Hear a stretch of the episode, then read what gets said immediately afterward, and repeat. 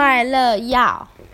老鼠三兄弟书屋前不远的地方有一座池塘，鼹鼠就住在池塘边上。不知道为什么，鼹鼠最近特别容易伤心，甚至是张大了嘴巴哇哇大哭，眼泪像雨一样落个不停。哇哇哇！这一天，老鼠三兄弟又看到鼹鼠在哭，鼠小弟就拿了一个桶子接住鼹鼠的眼泪。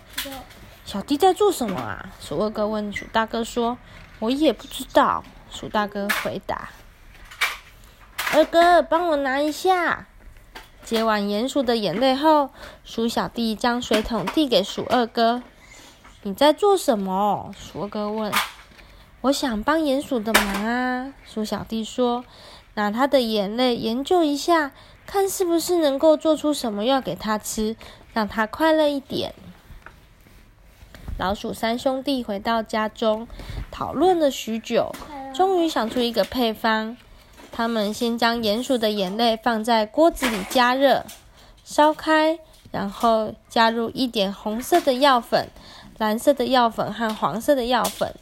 最后把眼泪收干，锅子里出现一块像面团的东西，看起来还不错。鼠大哥说：“再把它捏成一颗一颗的小丸子就可以了。”于是老鼠三兄弟做好了好几十颗的药丸，希望能让人变得快乐的药丸。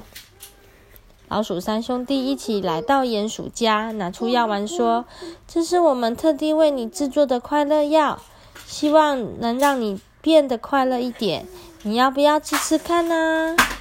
谢谢你们，鼹鼠说完后吞下了一颗药丸。果然，过不久，他的心情变得开朗多了，脸上也露出了很久不见的笑容。鼹鼠笑了的事情很快就传了出去，心情不好的动物们纷纷跑来找老鼠三兄弟，向他们索取快乐药。我最近很烦恼，睡不着觉。鼠爷爷说：“我也开心不起来。”小松鼠说：“无论是谁来索取快乐药，老鼠三兄弟都很慷慨的赠送给他。”直到有一天，鼠奶奶也流着眼泪来找他们帮忙，鼠小弟才发现，糟糕，我们的快乐药已经送光了。这下子我该怎么办呢？鼠奶奶更伤心了。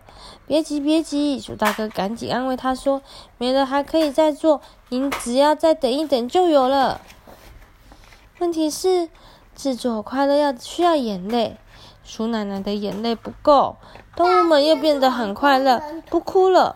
眼泪要从哪里来呢？没办法，老鼠三兄弟只好拼命的回想。过去伤心的事，收集自己的眼泪啦。嗯，讲完了。